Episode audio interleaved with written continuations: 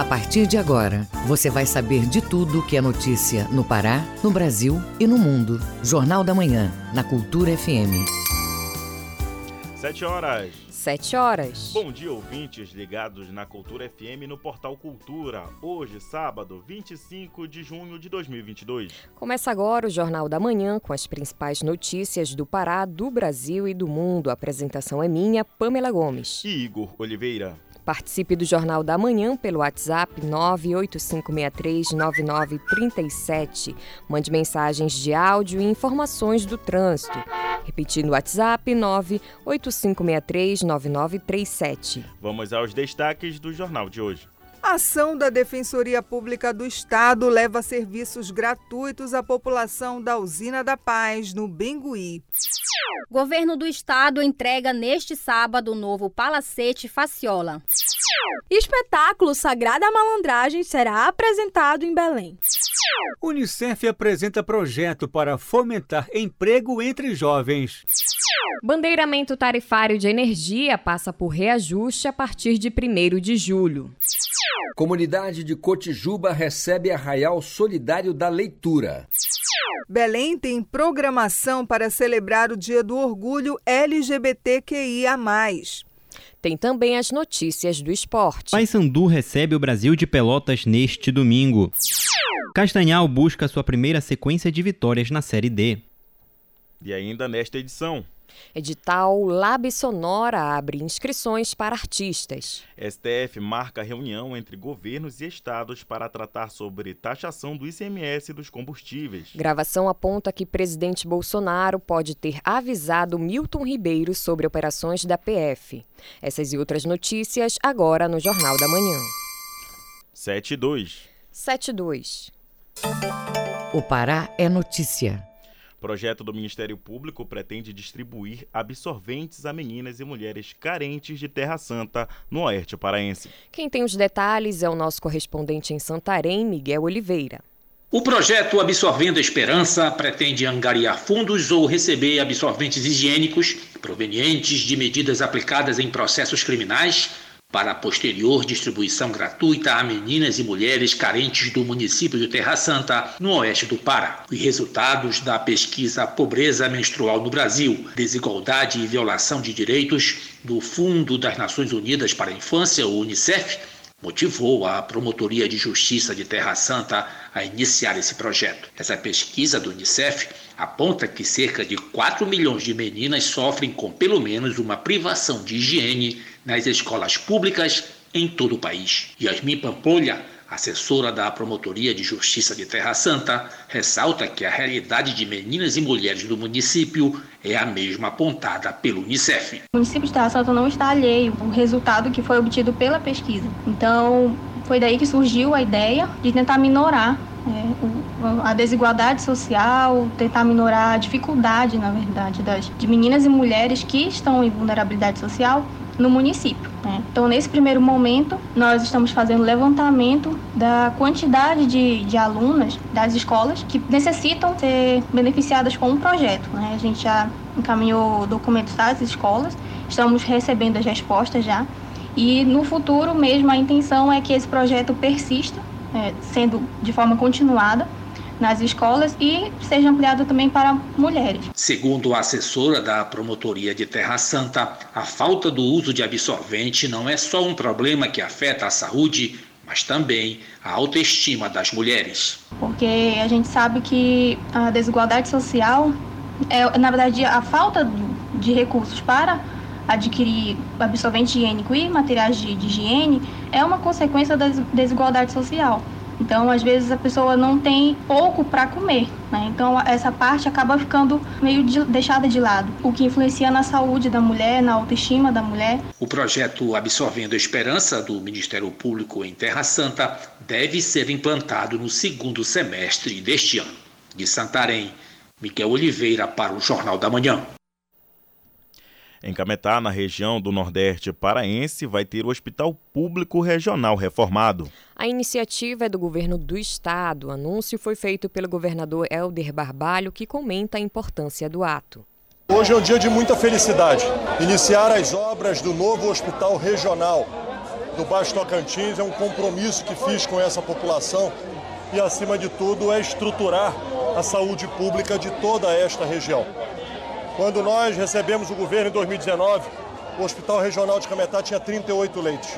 Com estas obras, nós vamos passar para 130 leitos, sendo 30 leitos de UTI, 24 leitos de maternidade, atendimentos de hemodiálise, especialidades médicas, cuidar da população, cuidar para que as pessoas possam ter saúde de qualidade, para proteger a vida. Isto compõe um conjunto de investimentos que nós estamos fazendo aqui. Investimento em asfalto, em estradas vicinais, em pavimentação de rodovias, investimentos em escolas, fortalecendo a educação, fortalecendo também a segurança pública com a entrega da delegacia, conjunto de ações para colaborar para que Cametá possa cada vez mais ser a cidade que todos nós desejamos e sonhamos e trabalhamos para isso. Portanto, dia de alegria, de felicidade e, acima de tudo, de retribuir o carinho do povo do Baixo Tocantins. Jornal da Manhã. Começa mais uma etapa da troca da iluminação pública de Anapu. Vamos a este e outros destaques no Giro pelo Interior. Informações com Bruno Barbosa. Nessa etapa, as novas lâmpadas LED foram implantadas a partir da avenida principal do bairro do Bacana. Já os bairros Novo Horizonte, Alto Bonito e Beira Rio vão ser os próximos contemplados. Quem executa os serviços é o Departamento de Iluminação Pública, pertencente ao Poder Público Municipal. Além da iluminação nova, a Vila Belo Monte do Pontal, que não estava coberta pela telefonia móvel, passa a ter uma operadora, inclusive com serviço de internet 4G através de parceria. A Vila Isabel vai ser a próxima beneficiada. Do Baixo Tocantins, a Secretaria de Saúde e Saneamento de Novo Repartimento informa que já estão disponíveis os agendamentos para consulta com cardiologista e ortopedista. Para a cardiologista, os agendamentos são feitos todas as segundas-feiras, a partir das 7 da manhã, com atendimento nas quartas, na Unidade Básica de Saúde Dom Ivo Eduardo da Silva.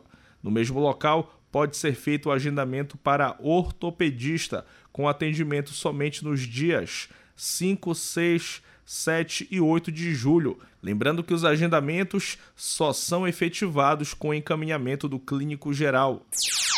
No Nordeste Paraense, a Vila do Treme recebe hoje a ação de cidadania e saúde realizada pela Secretaria de Saúde de Bragança. A Carreta da Saúde vai dar suporte à iniciativa. Com uma equipe multiprofissional vão ser ofertadas consultas médicas, odontológicas e de enfermagem, além de regulação, emissão e atualização do cartão do SUS, emissão da carteira do CEAP e RG. A ação tem ainda testes rápidos para sífilis, HIV, hepatites B e C, além de vacinação contra H1N1, HPV, tríplice viral e Covid-19. Ontem, a Vila do Caratateuá recebeu essa ação.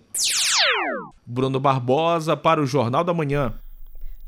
Coordenadoria da Diversidade Sexual da Prefeitura de Belém promove ações em alusão ao Dia do Orgulho LGBTQIA. As iniciativas começam neste domingo, dia 26.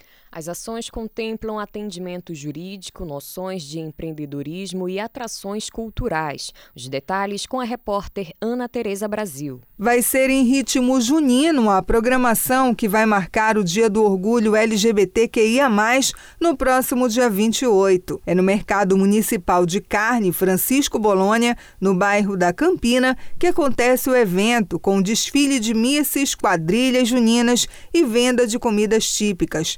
Também vai haver atendimento jurídico, entrega de preservativos, entre outros serviços. Marcos Melo, jornalista e ativista pelos direitos das pessoas LGBTQIA, reforça a importância da valorização à diversidade nos dias de hoje. Nós, enquanto ativistas, enquanto sociedade civil organizada, a gente fica muito feliz, claro, com todas as atividades que são pensadas, que são realizadas aí em prol da nossa população, né? Principalmente pautando é, coisas tão importantes como o empreendedorismo, acesso ao emprego e renda, a educação, a saúde da nossa população. Nós, tal qual qualquer outra pessoa, somos cidadãs, cidadãos e é muito importante que esse direito seja garantido. No entanto, a gente ainda enxerga também uma sociedade repleta de preconceito, é, o direito ao afeto, o direito à cidadania também é negado para a nossa população e é por isso também que essas programações são muito importantes. Outras atividades compõem a programação que começa hoje em Outeiro. Já no dia 26, o encontro é na Praça Valdemar Henrique, em Belém. Jane Patrícia Gama, coordenadora de diversidade sexual da Prefeitura, conta mais detalhes do que vai ser ofertado ao público. Dia 25 de 6, teremos uma ação em Outeiro, é, com panfletagem, sobre orientação de direitos e emissão de RG. No dia 26 do 6, estaremos em uma feira de empreendedores LGBTQIA+, na Praça Valdemar Henrique, nos horários de 9 às 14, é, com o intuito de fortalecer e movimentar a renda da população LGBT. No dia 28 do 6, em alusão ao Dia do Orgulho LGBT, faremos um arraial da CDS, no mercado de carne, né, que fica localizado na Avenida Boulevard Castilhos França, em frente ao Salão da Beira. Terá como atração cultural quadrilha LGBT, comidas típicas, acolhimento com atendimento ao público LGBT. A Prefeitura de Belém, por meio da Coordenadoria de Diversidade Sexual, é quem promove a iniciativa, que encerra no próximo dia 30, quando vai ser realizada uma ação na Praça da Bandeira, na Casa Rua, para atendimento da população LGBTQIA, em situação de rua. O jornalista Marcos Melo ressalta que programações como essa são fundamentais,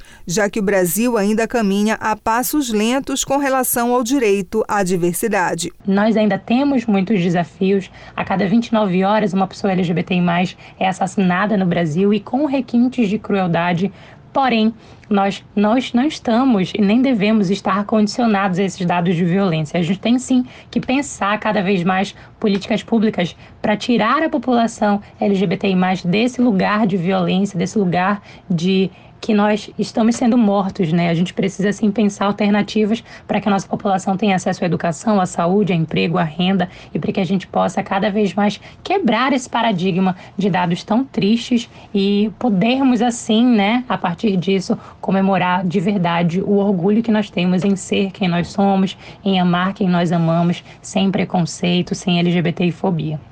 Ana Tereza Brasil para o Jornal da Manhã. Fundo das Nações Unidas para o, para o Desenvolvimento das Crianças e Adolescentes, Unicef, apresenta ao Ministério Público o projeto social. A iniciativa pretende fomentar o acesso à educação, formação e mercado de trabalho para pessoas entre 14 a 24 anos. Saiba os detalhes do projeto com o repórter Marcelo Alencar.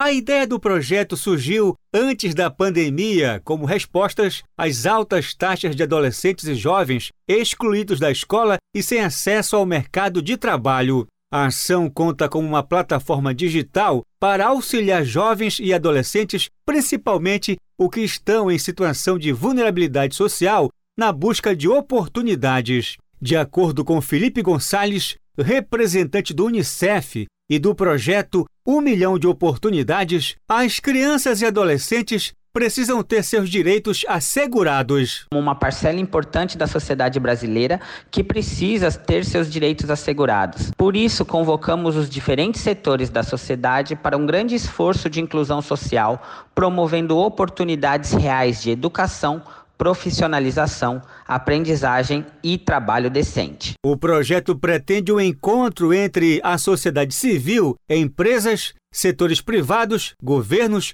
universidades e lideranças para a criação de oportunidades, geração de renda, planejamento de vida e empregabilidade para jovens de 14 a 24 anos em situação de vulnerabilidade social. Para dinamizar as ações, o Unicef reuniu com o Ministério Público do Pará, solicitando o apoio da instituição no intuito de incentivar os jovens paraenses. O representante do Unicef, Felipe Gonçalves, detalha o encontro. Essa iniciativa já vem sendo dialogada junto ao Ministério Público com foco em adolescentes e jovens do meio socioeducativo. Nós temos como premissa o termo de adesão da iniciativa a nível territorial para a implementação de um plano de trabalho que possa potencializar o acesso de adolescentes e jovens ao mundo do trabalho, fortalecendo a lei da aprendizagem, os programas de estágio e também formações do direito à vida,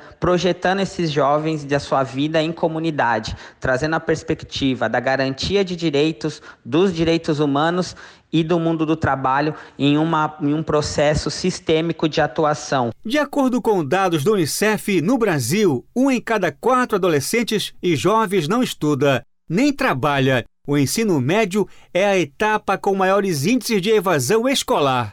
Marcelo Alencar, para o Jornal da Manhã.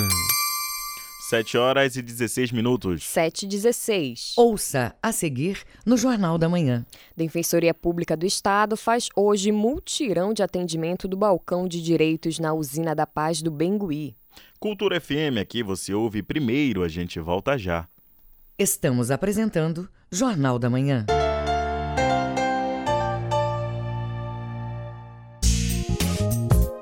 Usar máscaras, lavar as mãos e usar produtos com ação antiviral continuam sendo importantes mesmo depois da vacina.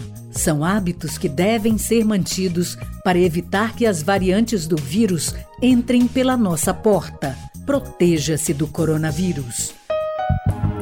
Cuidar da sua saúde é proteger a todos. Cultura, rede de comunicação. Faça parte da Rádio Cultura. Seja nosso repórter. Grave seu áudio com informações da movimentação do trânsito e mande para o nosso WhatsApp 985639937. Voltamos a apresentar Jornal da Manhã. Previsão do tempo. De acordo com a Secretaria de Meio Ambiente e Sustentabilidade em Belém, região metropolitana, sábado com tempo nublado, à tarde e à noite céu nublado com chuvas leves. Amanhã o céu varia entre o parcialmente nublado a nublado, com chuvas isoladas no início da noite. Na capital paraense, mínima de 23, máxima de 34 graus. Na região nordeste paraense, sábado e domingo, com predomínio de céu nublado com chuvas leves em alguns pontos da faixa litorânea. No restante da mesorregião, céu nublado, mas com baixa possibilidade de precipitações. Em São Francisco do Pará, mínima de 23, máxima de 33 graus. E no arquipélago do Marajó, o final de semana é de céu parcialmente nublado pela parte da manhã. À tarde e à noite, céu nublado com momentos de encoberto e pancadas de chuva. Em breves, a mínima é de 23 e a máxima chega a 34 graus. 7 horas e 18 minutos. 7 horas e 18 minutos. Jornal da Manhã. Informação na sua sintonia. O grupo de pesquisa e extensão para a leitura da UEPA promove Arraial Solidário da Leitura em Cotijuba. A iniciativa pretende aproximar o público ao universo literário, além de prestar assistência educacional. O repórter Isidoro Calixto tem as informações. Neste sábado, a comunidade do Poção, na ilha de Cotijuba, recebe o Arraial Solidário da Leitura. É uma ação do Grupo de Pesquisa e Extensão para a Leitura da Universidade do Estado, a UEPA. O objetivo central é incentivar a leitura e levar assistência pedagógica às comunidades locais. Isilda Cordeiro, coordenadora do Pará Leitura, explica. Nós temos um planejamento anual, né? Cada grupo leva um momento de sua da discussão é, voltada para o seu, seu eixo. E no caso, por exemplo, o a leitura e ludicidade lazer está levando a importância lazer, né, do lazer para o ensino e aprendizagem da criança, utilizando o contexto que ela está inserido, com brincadeiras de corridas de saco, brincadeiras de encanas, e brincadeiras da, da época junina, entendeu? Nós, eles vão é, realizar esse tipo de, de brincadeiras e nesse momento já, né, falando da importância de cada uma, é, algum, alguma, algum aprendizado que dali eles possam buscar no momento dessa, desse diálogo, desse discurso. Não é só o brincar por brincar. O Arraial Solidário da Leitura ocorre na Escola Estadual de Ensino Fundamental e Médio, professora Marta da Conceição, a partir das 5 da tarde. No evento serão reunidas doações de brinquedos, roupas e valores em dinheiro. Isilda Cordeiro, coordenadora do Paraleitura, comenta. O objetivo dessa interação universidade, comunidade, para que nós possamos realizar, concretizar esses três pilares da educação na universidade, né, que é ensino, pesquisa e extensão. E após isso também irão realizar algumas brincadeiras com as mães, voltadas para a época junina. Quem quiser e puder fazer doações de brinquedos ou roupas, pode entrar em contato com a equipe do projeto para a leitura pelo telefone 998 32 6008 ou pelo perfil do grupo no Instagram, arroba para a leitura NEP. Já a doação de qualquer valor em dinheiro deve ser feita pelo Pix a chave é 91 982555649. Isidoro Calixto para o Jornal da Manhã. Defensoria Pública do Estado faz hoje multirão de atendimento do balcão de direitos na usina da Paz do Bengui. As ações marcam a posse do Defensor Público Geral do Estado, João Paulo Ledo, e os detalhes você confere com Ana Tereza Brasil. Emissão de RG, segunda via de CPF, carteira de trabalho digital e orientação jurídica. Esses são alguns dos serviços que vão ser oferecidos hoje durante mais uma ação do programa Balcão de Direitos da Defensoria Pública do Pará. O evento marca a tradicional posse popular, um ato simbólico que representa a recondução do Defensor Público Geral do Estado, João Paulo Carneiro Ledo, para o biênio 2022 2024. Ele explica como funciona a iniciativa. A posse popular é um evento tradicional da Defensoria Pública, porque o ato de posse do defensor público geral, do chefe da instituição, ele é tradicionalmente dividido em dois atos. Uma posse solene, que é feita perante as autoridades e perante o Conselho Superior da instituição, e uma posse que é feita no dia seguinte junto à população. Então, no primeiro dia do mandato, o primeiro ato do defensor público geral é atendendo a população. Durante a posse popular, haverá o um encaminhamento para os cartórios da região metropolitana e interior, garantindo a gratuidade da certidão de nascimento e de óbito.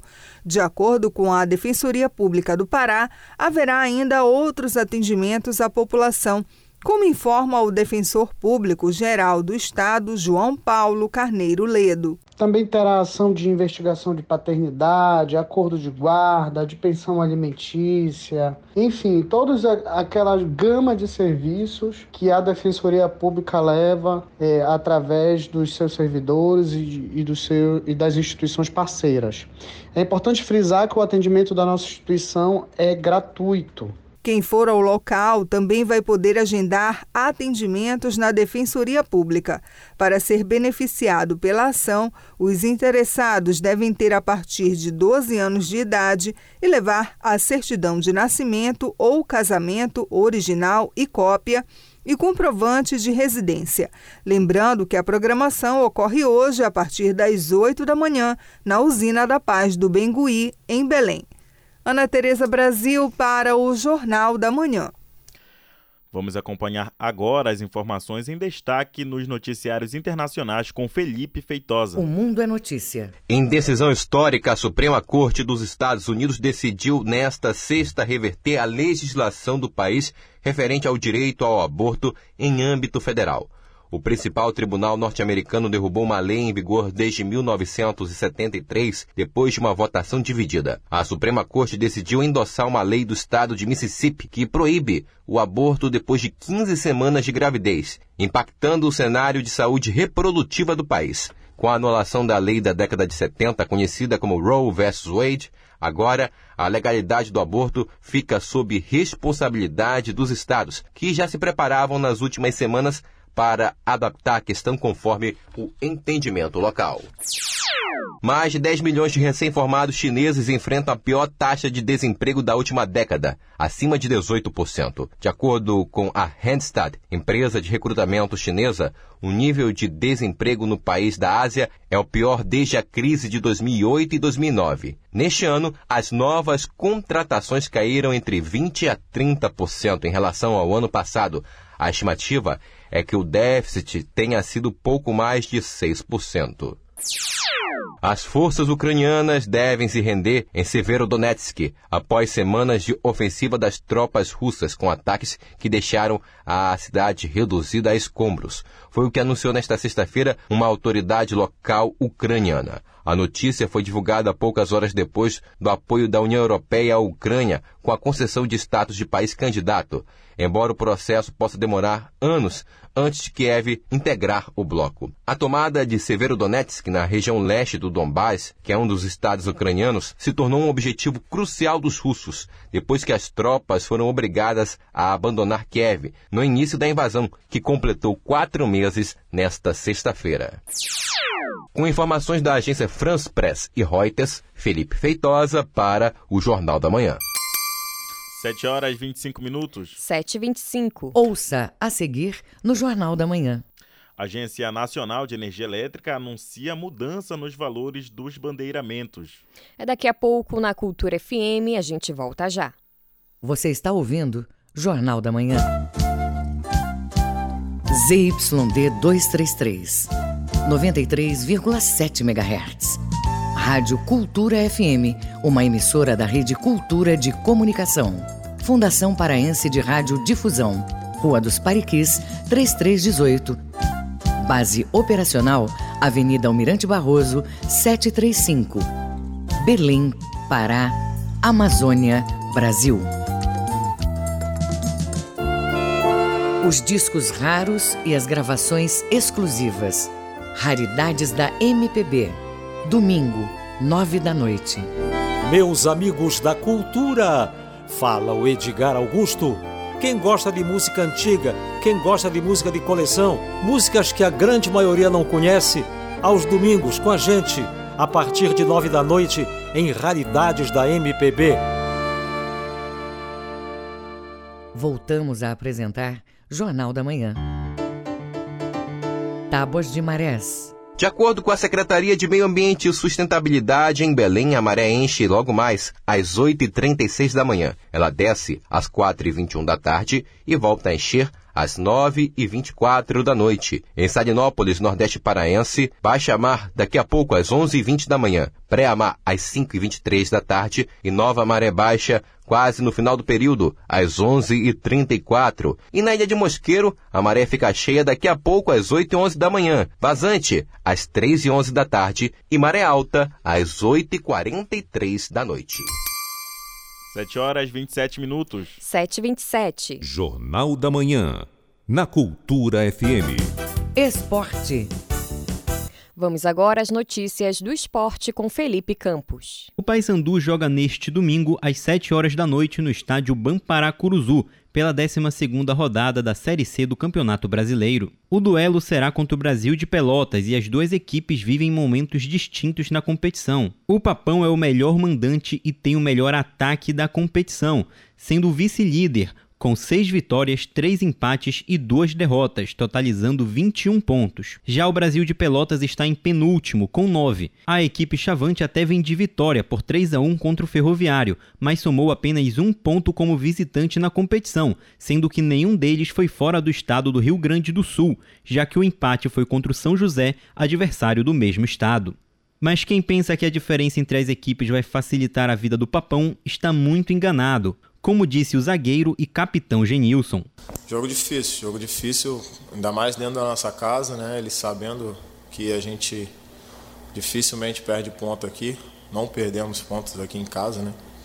Então, todo jogo aqui eu falei, o Márcio também sempre reforça, vai ser jogo difícil contra a gente, as equipes vão vir mais fechadas, vão querer jogar, é, às vezes vão querer jogar por uma bola, né? Às vezes vão jogar para empatar e eles não têm eles têm que sair dali da zona, então acho que vai ser um jogo bem difícil. Na história, Paysandu e Brasil de Pelotas já se enfrentaram em seis oportunidades, sendo todas elas pela Série B, com um retrospecto favorável para os gaúchos. Ao todo, foram três vitórias da equipe de Pelotas, dois empates e apenas uma vitória do Paysandu, esta em 2018 por 2 a 0. O Castanhal recebe o 4 de julho neste sábado, às 3h30 da tarde, pela 11ª rodada da Série D do Campeonato Brasileiro. A equipe comandada por Robson Melo vem de vitória sobre a Tuna por 3 a 0 e agora vai disputar a segunda partida no estádio Maximino Porpino, que não estava apto durante o primeiro turno da competição. Até o momento, o Japim da Estrada está na terceira colocação do grupo B com 15 pontos e vai em busca da sua primeira sequência de vitórias na Série D. Já o 4 de julho está na vice-lanterna da chave, com apenas uma vitória em 10 rodadas e soma apenas 9 pontos ganhos. O time piauiense é o que mais empatou até o momento, com seis partidas terminando com placar igual. No primeiro turno, o Castanhal foi um visitante indigesto para o 4 de julho e venceu a partida por 3 a 0. A Tuna vai até o Piauí para enfrentar o Fluminense neste domingo às 4 horas da tarde, no estádio Albertão. A equipe do Souza está na lanterna do Grupo B e venceu apenas um dos seus 10 jogos até aqui. Ao todo, a Tuna tem 5 pontos, com dois empates e 7 derrotas. Na 11ª rodada, o time comandado por Josué Teixeira precisa vencer para continuar com chances matemáticas de classificação. Por outro lado, o Fluminense quer entrar no G4, já que está em quinto com 13 pontos, tendo 3 vitórias, 4 empates e três derrotas. Em grande fase pelo Fortaleza, o paraense Iago Pikachu marcou os dois gols da vitória do Leão do Pici contra o Ceará pela partida de ida das oitavas de final da Copa do Brasil. O jogador chegou a 17 gols em 38 jogos na atual temporada e vem se consolidando como um dos destaques do futebol brasileiro. Aproveitando do grande momento vivido pelo atleta, o Paysandu, time que revelou Iago Pikachu, usou suas redes sociais para lançar uma campanha pedindo que o lateral seja convocado para a seleção brasileira. A postagem no Twitter disse: Bom dia, senhor Tite e CBF. Minha cria está pronta, viu? E ainda completou com a hashtag Pikachu na seleção. Com supervisão do jornalista Felipe Feitosa, Felipe Campos, para o Jornal da Manhã. 7 horas e 31 minutos. 7h31. Fique sabendo primeiro, Jornal da Manhã, aqui na Cultura FM. Dia do Imigrante é celebrado hoje. Só no Brasil existe mais de 1 milhão e 300 mil pessoas vindas de outros países e que estão no Brasil. Também há brasileiros que escolheram outras nações para viver. Na reportagem de Ana Tereza Brasil, você confere um panorama sobre os desafios desse contexto. Acompanhe agora. Para muitos, viver em outro país pode significar um sonho, uma experiência de vida diferente. Estudar ou trabalhar em um lugar de outra língua e cultura. A escritora e designer Carla França mora na Europa há 16 anos. O primeiro país foi Portugal, mas outros caminhos foram percorridos até o destino atual. Portugal não deu certo. Aí eu fui para a Espanha, encontrei um emprego na Espanha, onde eu fiquei durante um bom tempo, e logo depois eu parti para a França, que já tinha aberto novas portas, outras janelas, outros caminhos. Carla chegou a pensar em desistir e voltar ao Brasil, mas a vivência internacional falou mais alto. Já houve alguns momentos da minha vida que eu me arrependi, que eu quis voltar para o Brasil. Hoje não, hoje é diferente. Hoje eu já não voltaria mais, porque eu já tenho minha família lá, já, já construí uma vida lá, né? Esses alicerces da vida, que é família, trabalho e tudo isso que move o ser humano. Carla foi em busca de uma mudança de vida, mas há muitos casos em que a imigração é uma questão de sobrevivência, como fugir de uma guerra ou um exílio político. No ano passado, o curso de Relações Internacionais da Universidade do Estado do Pará lançou o Núcleo de Apoio a Imigrantes e Refugiados, o NAIRE,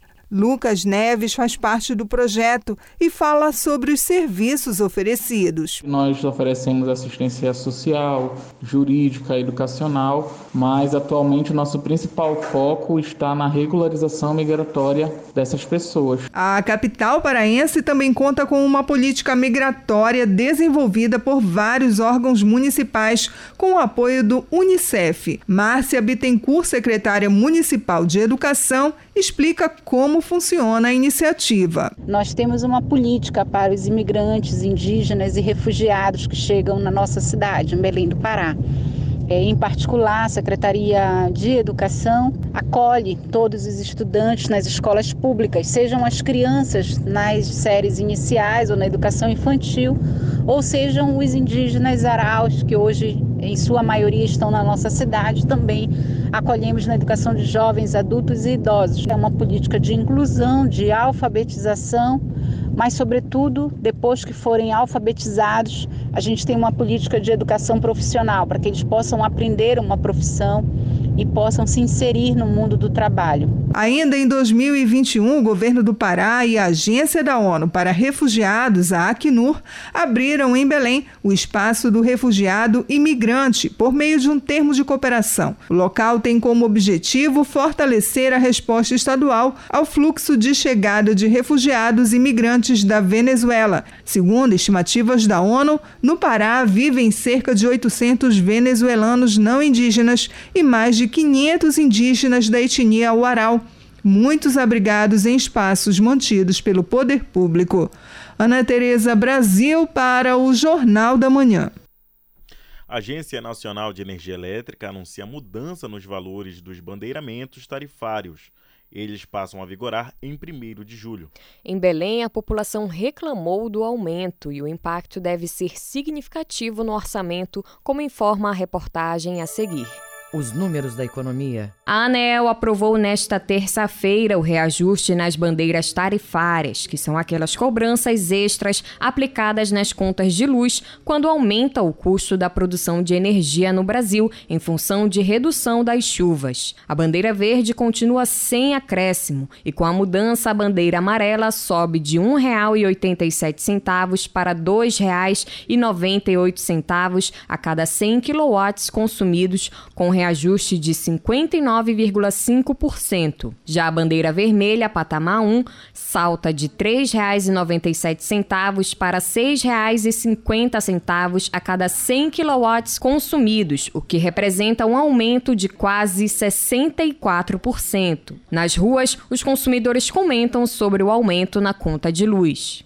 Nós não utilizamos mais ar-condicionado de dia, nós economizamos combustível, nós estamos economizando gás de cozinha, nós estamos tentando de todas as formas diminuir a tarifa da energia elétrica. Mas infelizmente com essa nova subida aí, vai ser quase impraticável para as pessoas de baixa renda utilizar esse serviço que é essencial para a população. Economizo na minha casa. Eu não uso ar condicionado durante o dia, só à noite a gente liga. Quando esfriou o quarto, eu desligo, boto no, no, no timer para desligar. Duas da manhã desliga e, e, e, a gente economiza gás. O economista Nélio Bordalo dá mais detalhes sobre as cobranças adicionais de energia elétrica que vão impactar no orçamento das famílias e empresas. A recomendação é sempre usar a energia com racionalidade, não deixar a luz acesa desnecessariamente em ambientes que não estejam com pessoas,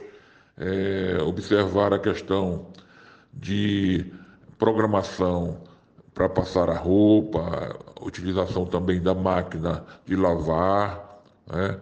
o ferro ele realmente puxa bastante energia, utilização é, adequada de chuveiro, que também consome bastante energia, portanto, as famílias devem se adequar e procurar utilizar racionalmente a energia. A bandeira vermelha patamar 2 vai subir de R$ 9,49 para R$ 9,79, um reajuste de 3,2%. Em nota, a ANEL justificou a alta em três motivos: a compra de energia em 2021, o custo do despacho térmico e a alta da inflação.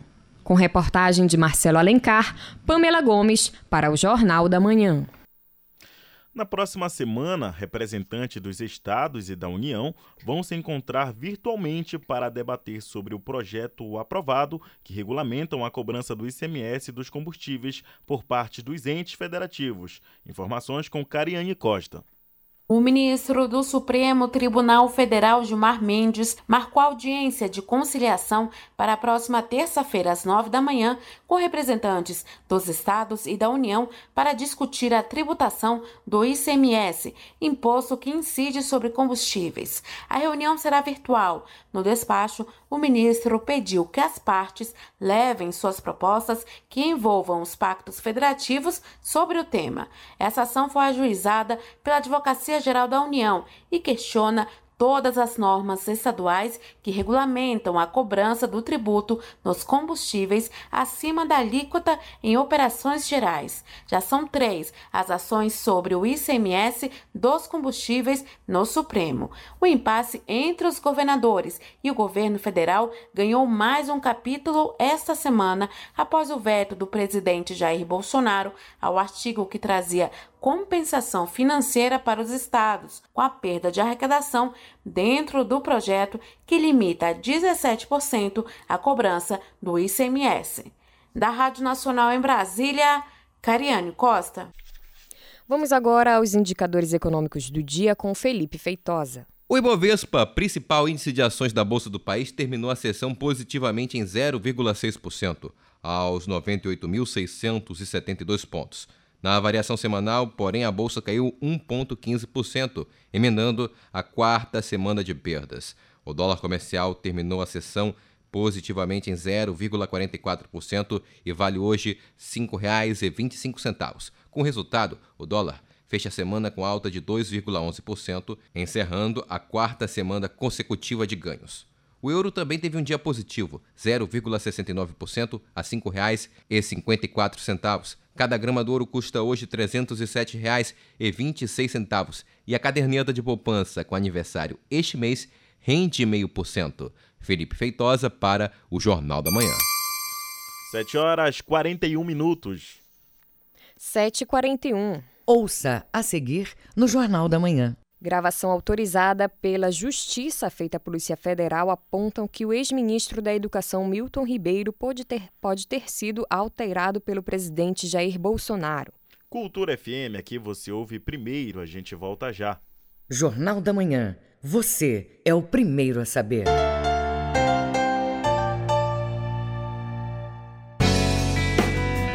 Uma sociedade mais justa se constrói com mais participação feminina em todos os espaços. Para combater a desigualdade e apoiar as mulheres nessa luta, precisamos da união de todos. Apoie esta causa. Incentive o protagonismo e as escolhas, defenda a independência econômica, sexual e emocional da mulher. Toda mulher merece o reconhecimento do poder que tem de transformar a sociedade para melhor. Cultura, rede de comunicação. Música, informação e interatividade. Conexão Cultura, de segunda a sexta, oito da manhã. Ouvinte da Cultura FM, eu sou Isidoro Calixto, eu apresento o Conexão Cultura. Notícias, atualidades, informações e música para você ficar conectado com o que acontece no Pará e no Brasil. Não perca de segunda a sexta-feira, das 8 às 10 da manhã.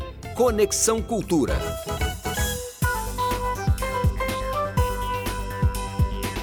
Voltamos a apresentar Jornal da Manhã.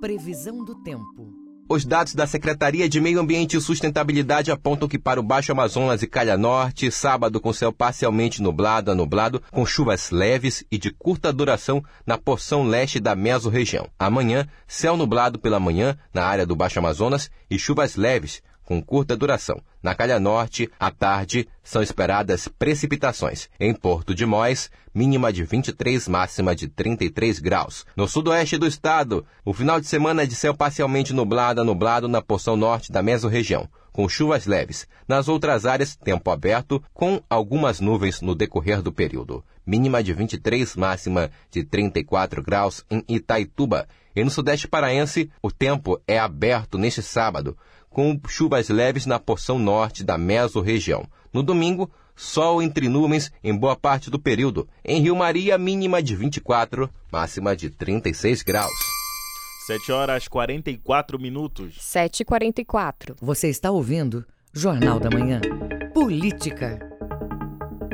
Gravação autorizada pela Justiça e feita pela Polícia Federal apontam que o ex-ministro da Educação, Milton Ribeiro, pode ter sido alterada pelo presidente Jair Bolsonaro, que deveria ser alvo de uma operação da Polícia Federal. A reportagem é de Yuri Hudson. O ex-ministro da Educação Milton Ribeiro admitiu em conversas que tinha receio de uma ordem de busca e apreensão no âmbito da investigação que apura um suposto gabinete paralelo no MEC. As informações foram reveladas pela TV Globo nesta sexta-feira, que teve acesso à transcrição de uma conversa telefônica do ministro com uma de suas filhas no dia 9 de junho.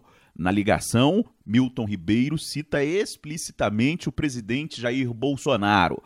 Segundo o ex-ministro, o presidente da República teria dito a ele que estaria com pressentimento de que poderia ser atingido através de denúncias sobre Milton Ribeiro. Hoje o presidente me ligou, ele está com pressentimento novamente, que eles podem querer atingi-lo através de mim, sabe?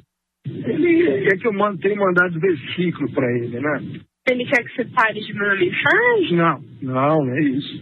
Ele, ele e acha que vão fazer uma busca e apreensão em casa, sabe? É muito triste. É todo bom. Isso pode acontecer, né? Se, se houver indícios, né? Mas não é por quê, meu Deus. A ligação entre Milton Ribeiro e a filha aconteceu no dia 9 de junho. Já a Operação Acesso Pago, deflagrada pela Polícia Federal, ocorreu na última terça-feira, dia 22. Com base nesta conversa, o Ministério Público Federal pediu para a Justiça que a investigação sobre o ex-ministro da Educação Milton Ribeiro seja enviada para o Supremo Tribunal Federal. O pedido foi atendido pelo juiz federal que cuida do caso. O Ministério Público justifica o pedido com base nessas interceptações telefônicas que indicam a possibilidade de vazamento da apuração do caso. Segundo os procuradores, há indícios de que houve vazamento da operação e possível interferência ilícita por parte de Jair Bolsonaro. O advogado de Milton Ribeiro, Daniel Bialski, afirmou que não teve acesso ao processo e por isso não comentaria o caso. A Secretaria de Comunicação da Presidência da República também não se manifestou sobre o tema. Agência Rádio Web de Brasília, Yuri Hudson. Jornal da Manhã. Você é o primeiro a saber. Artistas de todos os estados da Amazônia Legal se unem em um projeto para debater arte, cultura e regionalismo. Conheça os detalhes do edital Lab Sonora com o repórter Marcos Aleixo. Foi lançado o edital Lab Sonora, tendo como público-alvo músicos, instrumentistas, DJs, VJs, artistas sonoros e artistas do visual, residentes dos nove estados que compõem a região da Amazônia Legal. Vão ter a oportunidade de se inscrever no edital Lab Sonora. A curadora e produtora cultural Lilia Fraide dá mais detalhes. O objetivo do Lab Sonora é explorar as distintas dimensões sonoras da Amazônia. Então, a gente sabe que a Amazônia é riquíssima em biodiversidade e é também riquíssima em diversidade sonora. Então a gente quer justamente criar um ambiente para que artistas dessa área, da área da música, da área da cultura, da área da instrumentação sonora e da área da visualidade, é, explorem é, esse tipo de linguagem é, nesses ambientes naturais. E aí a gente vai trabalhar um pouco com essa questão de bioacústica, é, paisagem sonora, é, sonoridades indígenas, nós vamos a comunidades indígenas. O programa tem como objetivo estimular o desenvolvimento do pensamento crítico sobre natureza, arte e cultura. A residência com foco na criação artística com debates construtivos e um time de especialistas e pesquisadores do Instituto de Pesquisas da Amazônia, que vão promover a interpretação do ecossistema amazônico, procurando apontar o papel da arte na conscientização socioambiental. No total, serão 10 selecionados que terão a oportunidade de mergulhar no universo de experimentação em um dos maiores ecossistemas do planeta, em busca de seus sonhos e imagens. Lilian dá mais informações. Toda essa possibilidade sonora que a gente vai estudar com o time de é, mediadores de diferentes áreas, né? Área de biologia, área de história natural, área de antropologia, lideranças indígenas, enfim, mediado por um time especialista é, nesses ambientes que nós vamos. O edital, então, é uma chamada para artistas da Amazônia para participar, então, dessa residência que a gente chama residência Programa de Imersão, que dura 10 dias aqui no estado do Amazonas do Baixo Rio Negro. Inclui, então, passagem aérea, hospedagem, alimentação, formação com esses especialistas que eu mencionei anteriormente, justo para capacitá-los a criar um conteúdo mais engajado com as questões socioambientais da Amazônia. O projeto tem patrocínio master da Natura Musical e da Oi e Labsônica, por meio da Lei Semear de Incentivo à Cultura via Governo do Estado do Pará e Fundação Cultural do Pará, apoio do Instituto Nacional de Pesquisas da Amazônia e Embaixada da França no Brasil. As pessoas terão até o dia 17 de julho para se inscrever. Inscrições online de 22 de junho a 17 de julho. Marcos Aleixo para o Jornal da Manhã. Governo do Estado, por meio da Secult, entrega neste sábado o novo Palacete Faciola. A restauração e requalificação visam não apenas retornar um importante marco arquitetônico à cidade de Belém, como também adaptá-lo para um local de visitação e de uso funcional, transformando em um grande memorial. Os detalhes você confere com Renata Rocha. Após intenso trabalho de restauro e reconstrução, o governo do Pará por meio da Secretaria de Estado de Cultura, entrega neste sábado, 25 de junho, que agora assume o caráter de centro cultural, como explica Bruno Chagas, secretário de Estado de Cultura. O Palacete Faciola passou por uma reforma e um restauro minucioso cheio de rico em detalhes que remontam ao início do século XX, ao Art Nouveau, ao movimento que tomou conta de Belém, que foi um movimento artístico e arquitetônico muito importante para a cidade. Projetado em 1895 e concluído em 1901, o Palacete Faciola foi construído para abrigar a família de Antônio Faciola, personagem de destaque no cenário político e econômico de Belém. Após décadas danificado e sem uso, o prédio foi desapropriado e, em 2012, passou a ser administrado pela Secult. Em 2020, foram iniciadas as obras de restauro, revitalização e requalificação. O novo espaço vai ser multifuncional para atividades ligadas às manifestações e expressões da cultura material e imaterial do Estado, detalha Bruno Chagas, titular da Secult. O Centro Cultural abrigará o Departamento de Patrimônio Histórico e Artístico Cultural, o DEPAC, e o Museu da Imagem do Som, que passa a contar com uma área de exposição onde as pessoas poderão conhecer um pouco do acervo desse museu, conhecer um pouco da história do audiovisual do estado do Pará. Além disso, nós teremos uma sala multimídia, um auditório multimídia e teremos também o acesso para a população da biblioteca do departamento, onde as pessoas poderão ter acesso a todo o acervo. A cerimônia de abertura do espaço inicia a partir das 5 horas da tarde com a presença do governador do estado, Helder Barbalho, do secretário de Estado da Cultura e outras autoridades. Durante a entrega, o governador vai acender as luzes e faz uma visitação para conhecer o novo espaço. Com reportagem e supervisão do jornalista Kelvis Ranieri, Renata Rocha para o Jornal da Manhã. Disco Claro Escuro do artista Felipe Ribeiro foi lançado nesta sexta-feira. Quem traz as informações é o repórter Marcos Aleixo. O lançamento do álbum Claro Escuro de Felipe Ribeiro ocorreu no dia 24 no auditório do Sesc Ver o Peso. Contou com a participação especial de Renato Torres. O disco Claro Escuro já está disponível em todas as plataformas. Felipe fala um pouco da sua trajetória. Já integrei bandas aqui em Belém, como Viés, O Meio do Mundo. Já tive canções gravadas por cantores e parceiros é, já participei e ganhei, inclusive, festivais de música, mas depois dessa caminhada em que as minhas próprias músicas foram se acumulando numa espécie de mosaico assim disperso, eu finalmente tomei coragem para lançar elas e para divulgar o trabalho do disco Claro Escuro, o compositor e escritor e professor Felipe Ribeiro lançou uma vaquinha. E se puder, contribua para ajudar. Informações nas redes sociais do artista. Contribuições acima de 50 reais ganham de brinde um exemplar de Ínfimas Infâmias do livro de contos recém-publicado. Felipe Ribeiro conta que se inspirou em cantores clássicos. Esse disco tem uma característica. Ele tenta resgatar a memória musical e poética dos mortos do nosso estado. Me, é, foi um disco que se inspirou muito em compositores que já foram, em particular no Zeca de Campos Ribeiro, que foi um músico e compositor, instrumentista tão importante quanto esquecido da nossa história. Marcos Aleixo para o Jornal da Manhã. Espetáculo Sagrada Malandragem vai ser apresentado em Belém. A estreia ocorre nos dias 29 de junho e vai seguir em cartaz no período, no período de 30 de junho a 9 de julho. A história celebra a malandragem como força de vida em tempos de dor, preconceito histórico e perdas. Os detalhes você confere com Eduardo Iara.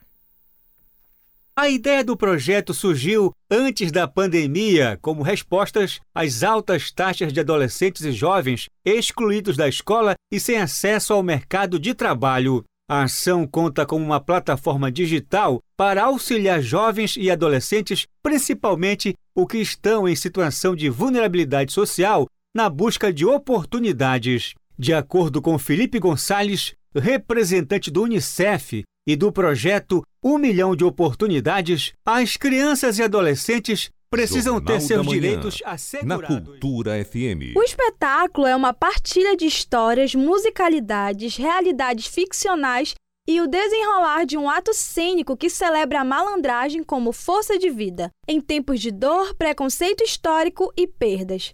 Em Sagrada Malandragem, o público pode ter doses de teatro, esperança e fé em plena rua, numa celebração do existir, do resistir em estado de arte. Como detalha a diretora do espetáculo, Andréa Flores. O espetáculo vai, é um processo colaborativo que vai atravessando esses temas e que, na verdade, se torna uma grande celebração da fé e da arte no espaço público. O espetáculo Sagrada Malandragem vai ser dirigido pelas professoras Andréa Flores e Marlúcia Oliveira. A organização é dos discentes dos cursos técnicos de teatro, cenografia, figurino cênico e especialização em dramaturgia. Da Escola de Teatro e Dança e Instituto de Ciências da Arte da UFPA. Como explica a diretora Andréa Flores? O Sagrada Malandragem é um espetáculo de finalização do segundo ano do curso técnico de teatro da Escola de Teatro e Dança da UFPA, junto com os cursos de cenografia, figurino cênico e também da especialização em dramaturgia. E o nosso ponto de partida foi falar sobre cura, sobre espiritualidade. Mas nós escolhemos um espaço específico, que é a rua, eh, em especial um lugar que é o de Zé, que é um bar localizado na esquina da Rua de Breves com a Rua de Óbidos, que se tornou um parceiro nesse processo. O espetáculo vai ter pré-estreia no dia 29 de junho e vai seguir em cartaz no período de 30 de junho a 9 de julho. Sempre às 7 horas da noite no espaço Canto do Zé, que fica na Travessa de Breves 139, esquina com a Rua de Óbidos, no bairro Cidade Velha, em Belém. Os ingressos são voluntários e pedidos ao fim de cada apresentação. Com reportagem e supervisão do jornalista Kelvis Ranieri, Eduardo Iara, para o Jornal da Manhã. 7 horas e 57 minutos. 7h57. Termina aqui o Jornal da Manhã deste sábado, 25 de junho. A apresentação foi minha, Pamela Gomes. E Igor Oliveira. E se você quiser ouvir essa ou outras edições do Jornal da Manhã, acesse a conta do Jornalismo Cultura no castbox.fm. Outras notícias você confere a qualquer momento na nossa programação. Um excelente dia para você, um ótimo final de semana. Bom dia para você. O Jornal da Manhã é uma realização da Central Cultura de Jornalismo.